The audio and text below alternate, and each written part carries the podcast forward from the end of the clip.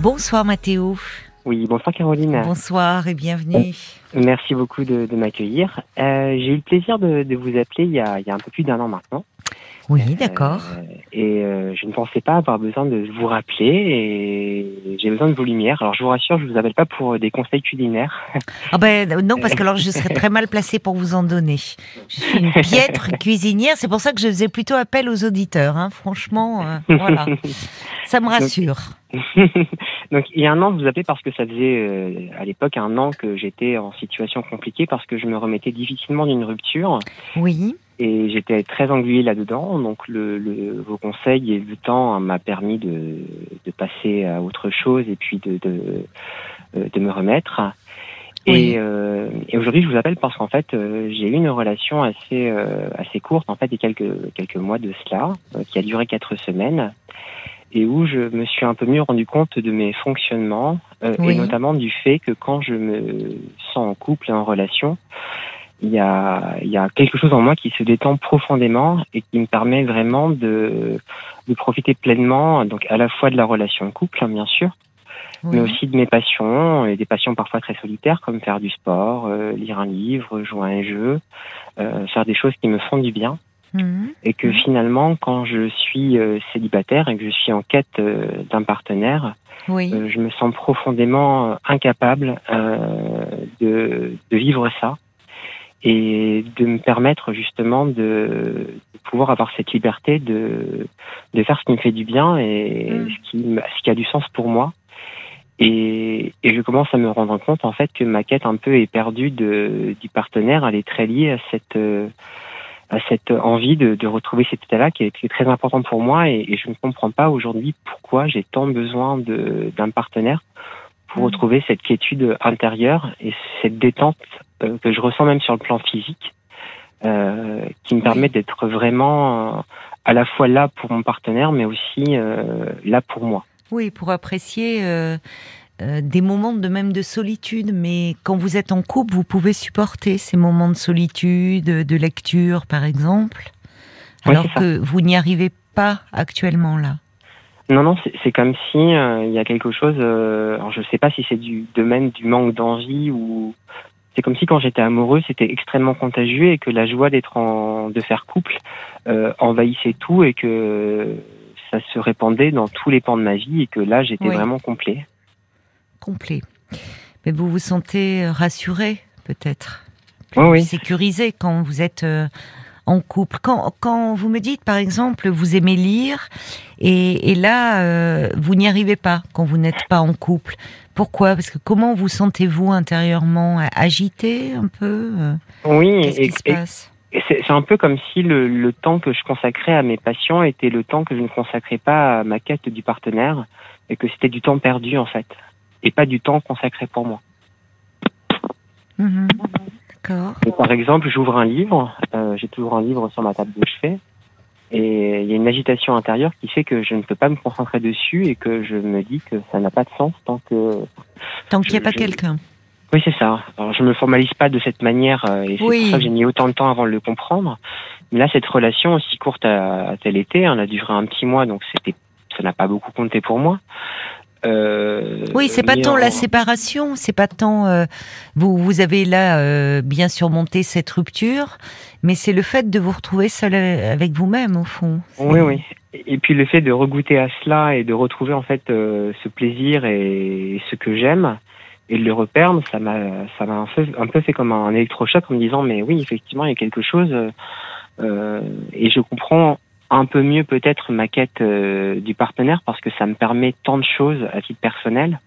Oui. Euh, de mener votre vie tout simplement. C'est ça.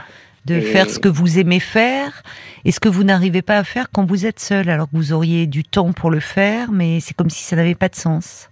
Oui, et ça me paraît assez paradoxal intérieurement parce que mm. ce sont quand même des plaisirs assez solitaires qu'on ne partage pas. Lire un livre, on peut pas le partager, à part euh, on peut partager un feedback, un retour sur mm. un livre. Mais le, le moment qu'on passe avec un livre, bah, c'est un moment euh, qu'on passe euh, seul et soi-même. Mm.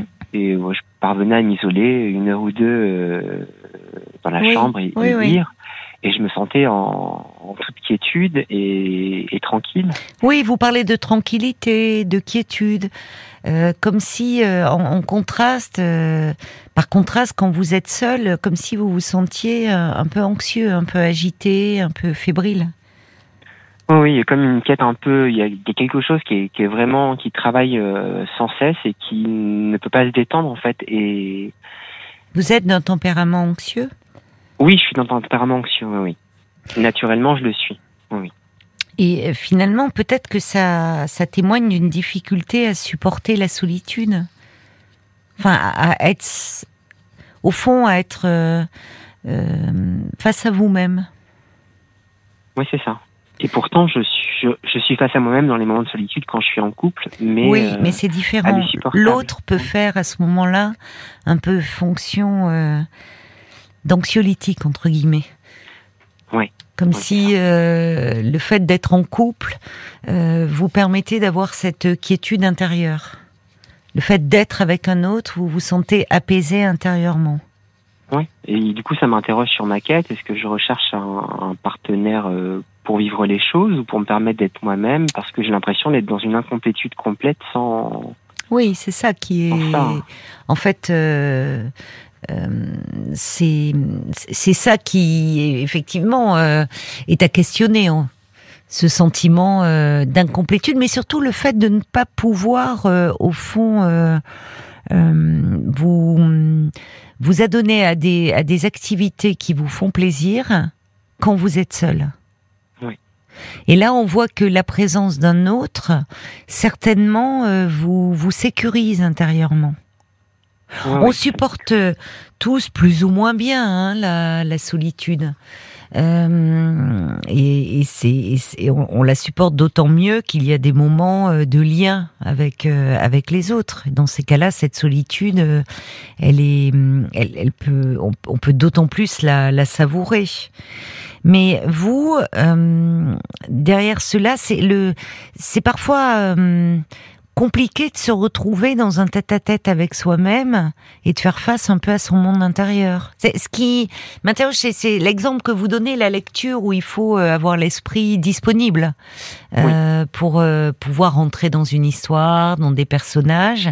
Et c'est comme si vous aviez au fond une agitation intérieure qui ne vous permet pas cette concentration et et, et, là, alors je, je, ne sais pas si c'est quelque chose que vous vous avez euh, ressenti en dehors du couple euh, cette difficulté à, au fond, à rester seul?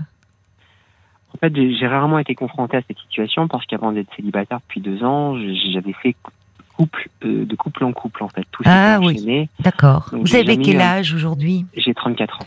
D'accord. Donc depuis que, en fait, depuis que vous êtes dans la dans la vie adulte, depuis que vous avez quitté vos parents, vous avez toujours été en couple? Toujours, oui. Donc vous n'avez jamais expérimenté la vie euh, seule, comme euh, parfois quand on est étudiant, justement, on quitte le milieu familial et on se retrouve euh, dans un dans un dans un logement où on, on apprend à vivre seul. Oui, ça je l'ai pas vécu. Donc quand, quand vous êtes parti de chez vos parents, vous avez vous déjà vous viviez avec quelqu'un? Oui, immédiatement, oui, immédiatement. Ouais. D'accord quand, quand je me suis retrouvé célibataire, j'ai tout orienté sur euh, euh, la nostalgie de mon ex-compagnon. Mhm. Et aujourd'hui, euh, quand je repense aux, moments qui ont compté pour moi, ou en tout cas qui m'ont marqué, bon, bien sûr, je repense à des moments passés ensemble, mais je repense aussi à la plénitude que j'avais dans certaines activités que je menais moi seul, aller au sport, en tout cas l'envie, l'élan que j'avais, l'élan vital qui était le mien. Et euh, il y a cette nostalgie aussi de cet état-là qui que je recherche absolument et que j'associe forcément au fait d'être avec un partenaire ou quelqu'un qui partage ma vie. Et, hmm. et, ça, ça c'est. Oui, c'est-à-dire qu'il y a ce, ce, cette difficulté à rester seul avec vous-même vous rend en fait d'autant plus dépendant d'un autre. Donc vous dites il y a cette quête un peu compulsive pour ne surtout pas rester seul. Oui, c'est ça. Et puis, bah, sur les sites de rencontres, ou bien je me montre trop euh, entreprenant ou en tout cas trop désireux de faire de faire couple et dans ce cas j'ai le sentiment que les warnings de tous les autres s'allument ou bien je me montre très à distance euh, et dans ce cas, je n'attire pas nécessairement les personnes qui me correspondent. Euh, oui, mais c'est deux attitudes, vous voyez. Parfois, quand on est un peu dépendant, on peut soit euh, tout de suite euh, s'emballer, aller très vite dans, dans, dans, dans, une histoire, ou on peut au contraire parfois être un peu dans l'évitement pour ne pas pour ne pas souffrir. C'est un peu les revers, les, les, deux, les deux faces de la même médaille, si je puis dire. Oui, et puis les, les partenaires, euh, en tout cas les, les, rencontres que j'ai fait, en général, le reproche qu'on me fait, c'est que je suis trop euh, trop solitaire parce que je je ne cherche plus la fusion comme j'ai pu la chercher pendant très longtemps à être ah bon? euh, 7 jours sur 7 avec mon partenaire. Euh, moi, ça m'étouffe très vite. En fait, la simple idée de savoir que je compte pour quelqu'un m'apaise. Euh, indépendamment du fait qu'on soit ensemble tous les jours ou pas. Mais vous comptez pour des personnes, même si vous n'êtes pas en couple, Mathéo? Je sais, mais ça m'apporte pas la même euh, quiétude intérieure, en fait. Parce que euh, je pense, je ne sais pas quels sont vos rapports avec vos parents, votre famille, vos amis. Même si vous n'êtes pas en couple, il y, y a, des personnes pour qui vous comptez, qui vous aiment, même si vous ne les voyez pas tous les jours. Je sais, mais ça m'apporte pas la même euh, quiétude que. Enfin, j'ai un cercle amical qui est très riche et avec lequel je suis très proche. Et je sais que je compte pour eux tout comme ils comptent pour moi. Euh, et c'est important pour moi, mais ça ne m'apporte pas cette sécurité que peut m'apporter une relation amoureuse où là je me sens vraiment valorisé sur un plan plus intérieur et plus profond. Peut-être parce qu'il y a la notion d'intimité qui rentre en compte, mais il y a quelque chose qui en tout cas, je vraiment les deux plans sur, euh, enfin, les, deux aspects sur deux plans très différents. Hmm. Dans, dans votre histoire d'enfant, vous avez vécu des, séparations euh, euh, Il y a eu dans, dans, dans, votre vie, dans les, les premiers moments de votre vie, il y a eu. vous avez été séparé, je sais pas, de votre mère ou alors, j'ai vécu une enfance assez particulière où euh, mes parents n'étaient pas très affectueux et où je me suis construit sans que je puisse. Euh... Aujourd'hui, je mets difficilement des mots sur comment j'ai réussi à me construire de cette manière euh, avec un modèle familial pareil. Ah oui. Aujourd'hui, voilà, ma famille n'existe presque pas dans mon existence. Hein. Ma maman, j'ai des nouvelles d'elle tous les trois à quatre mois et qui j'en prends. Ah oui. Euh, Qu'est-ce qu'elle elle est Elle a des, des difficultés euh, personnelles, des votre mère? Oui, oui, elle a des difficultés qui font que euh, même sa simple présence parfois m'est compliquée parce qu'elle a, elle est terriblement anxieuse. Parfois, je la, je la, je la ah considère comme une version extrêmement décuplée que la, la, mienne. Oui. Et c'est vrai que son anxiété est très contagieuse. et il suffit de 5 minutes pour que je me sente très mal à ses côtés, en fait. Et donc je la suis, même si elle sait que je suis là pour elle quand j'en ai besoin, enfin, quand elle a besoin. Oui. Mais sa Et avec votre père Mon papa n'est plus là depuis quelques années. D'accord. Euh, et j'ai renoué avec ma maman euh, quand elle m'a appris que mon papa était malade et qu'effectivement. Euh, Vous ne le voyiez plus, lui non plus, à ce moment-là au moment où, enfin, ça fait quelques années que je n'avais plus de lien avec eux, que je ne savais pas ce qu'ils devenaient, mais quand maman m'a rappelé, c'était pour m'annoncer que mon père était malade et il est parti quelques semaines plus tard. Oui. Vous avez des frères et sœurs? Oui. Qui eux sont assez proches de ma maman, hum. euh, mais qui eux non plus euh, ne sont pas en lien avec moi. On n'est pas fâchés, hein, bien sûr, mais euh, mais même quand on se voit et qu'on se promet de faire des efforts, en fait, ce sont, j'ai l'impression, des paroles pour se rassurer parce que il se passe rien derrière. Hmm. Oui, donc euh, ça, compte là, cette, cette histoire euh, aussi euh, d'enfant que vous avez eu, parce que vous avez eu une mère qui était euh, extrêmement anxieuse.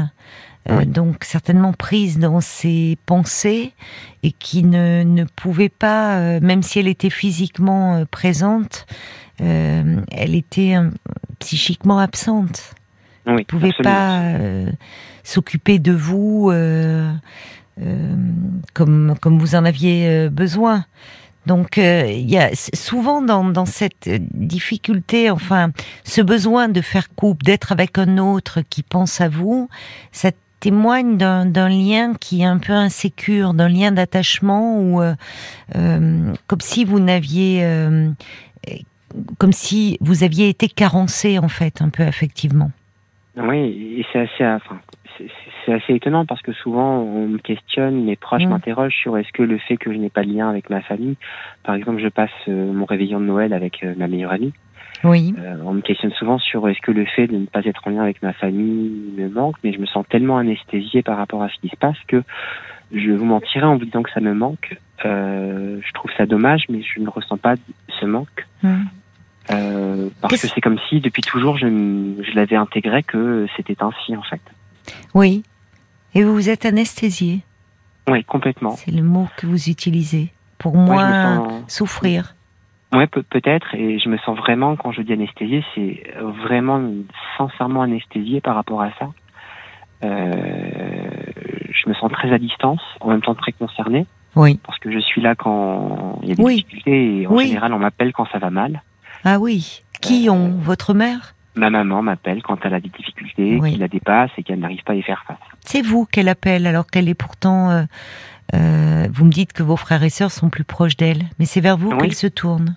Oui, pour les moments agréables, c'est vers mes frères, mon frère et ma soeur qu'elle se tourne, mais... Ah, quand ça va mal, c'est vers vous C'est vers moi, oui. Comment vous l'expliquez, ça? Qu'elle euh, qu'elle se tourne davantage vers vous? J'ai le sentiment que... que quelque part, elle est gênée de la situation et qu'elle sait qu'elle peut compter sur moi. Oui. Que, que je ne lui en veux pas malgré ce qui s'est passé enfin, ce qui s'est passé malgré ce qui est notre histoire, à, elle et moi. Euh, et là, par exemple, euh, j'ai des nouvelles de sa part euh, il y a deux jours parce que ma tante, sa sœur, est, décédée. Et, et, donc, je suis là pour elle. Et encore une fois, je parle de ma famille. J'en parle assez avec un peu de détachement parce que je ne l'ai pas vu depuis plus de 20 ans. Donc, je me sens concernée, mais en même temps, je me sens pas touchée intimement. Mm mais sa peine, euh, elle m'écrit euh, sur euh, les réseaux sociaux, elle m'envoie des smileys pleurants, etc. Donc je, sens qu'elle a besoin de ces de C'est lourd, c'est ah lourd pour vous ça. Mais en revanche, je sais que pour le réveillon, là, elle n'a même pas fait l'effort cette année de me proposer par politesse de venir parce qu'elle sait que je ne, je ne viendrai pas. Hmm. Mais je sais que voilà, ils passeront un réveillon tous ensemble et que moi j'avais déjà intégré bien à l'avance que je ne serais pas là et mais parce que vous ne le souhaitiez pas ou parce qu'elle n'a pas pris la peine, comme vous dites, de vous inviter? Honnêtement, je l'aurais pas souhaité. Oui, d'accord, je comprends. Mais quand même, c'est mieux de pouvoir dire je ne le souhaite pas. Oui, je pense que j'aurais préféré qu'elle me le propose. Je me, Bien je me serais dit c'est plus normal. Euh, même vos frères et sœurs pourraient dire euh, pourquoi Mathéo n'est pas là. Oui, c'est ça. Et puis j'ai un ami à qui je disais mais euh, je ne lui ai pas proposé, donc je suis pas, je ne parle pas comme un fils devrait parler à sa mère. Et lui, il m'a dit non, c'est ta mère qui ne parle pas comme elle devrait parler à son fils. Il a raison. Il a raison, mais vous voyez derrière cela, on voit votre culpabilité, qui est souvent euh, là pour les enfants qui ont été euh, mal aimés. Euh, ils culpabilisent toujours. Alors qu'en fait, on voit bien, c'est vous qui êtes euh, qui, qui êtes la mère le, de votre mère. Enfin, vous avez une attitude maternelle. Et elle, euh, elle vous envoie des smileys en larmes. Enfin, c'est très, il y a quelque chose de très puéril, mais c'est euh, d'un peu immature. Mais c'est vous qui devez la consoler. Oui, Alors que c'est l'inverse. Oui, je la, console dans les moments graves et, et, à chaque fois que j'ai un appel de sa part, je sais que c'est parce qu'il y a quelque chose de très grave. C'est pas pour me demander comment je vais. C'est ça, voilà. Donc c'est pas étonnant que vous euh, attendiez autant aussi d'un euh, d'un couple, enfin du couple, de la, de l'autre, d'un amour comme ça. Ou enfin là, euh, on, on, vous regarde, on vous voit, on fait attention à vous, on vous aime. Hmm. Il y a un manque. Il y a, en fait, il y a, vous, vous dites, je, je, relève ce mot, vous dites, je, je me, quand je pense à ma famille, je suis anesthésiée, mais ce qui témoigne du fait que euh, c'est une façon de, de moins souffrir, de vous couper un peu de ce que vous pouvez ressentir de vos émotions. Oui. Mais il y a quelque chose qui, qui est ravivé par rapport à ben, la relation amoureuse. On, on aime souvent comme on a été aimé. Et on, on a d'autant plus euh, d'attentes, de demandes, d'affection, de, de, reconnaissance, d'amour quand on en a euh, manqué. Est-ce que vous pensez que quand on a mal été aimé, on aime mal? Euh, Ou pour les mauvaises raisons? ben, C'est-à-dire que c'est. On, on attend trop. C'est-à-dire qu'on on, peut aimer mal parce qu'on aime trop. Hmm. Parce qu'il y a une telle demande qui reste inassouvie que on peut, comme vous le disiez, vouloir être dans la fusion avec l'autre. Hmm.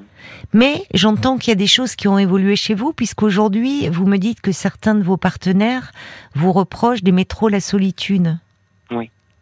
Euh, comme si euh, peut-être que je sais pas, vous vous êtes fait mal dans cette fusion ou est-ce que euh, parce que il y a une quête, il y a cette quête. Vous dites quand vous êtes seul, vous n'arrivez pas au fond euh, à être bien avec vous-même, à faire des choses agréables pour vous-même, comme si vous saviez pas vous occuper de vous, bien vous occuper de vous. Oui, c'est ça. Oui. Mais oui. Mais parce qu'il y a quelque chose d'un d'un manque profond là. Et c'est ravivé par le, la solitude. La solitude vous renvoie certainement à, euh, inconsciemment, mais à l'enfant que vous avez été qui s'est senti très seul. Qui s'est senti. J'essaie souvent d'oublier, oui. Je veux oublier souvent. Vous voulez oublier? Euh, Je devrais le consoler, mais je préfère l'oublier et, et faire hein comme si j'étais né à 18 ans presque. C'est hmm. ça, mais il se rappelle à vous. Oui.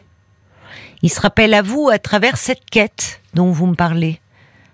C'est le mot. C'est un, vous êtes dans une quête d'amour. Donc je pense que euh, et il y a souvent cette cette difficulté au fond à à être en tête à tête avec soi-même que beaucoup de personnes hein, ressentent sans parvenir à identifier pourquoi. Enfin, quelque chose, il y a une agitation intérieure, une angoisse.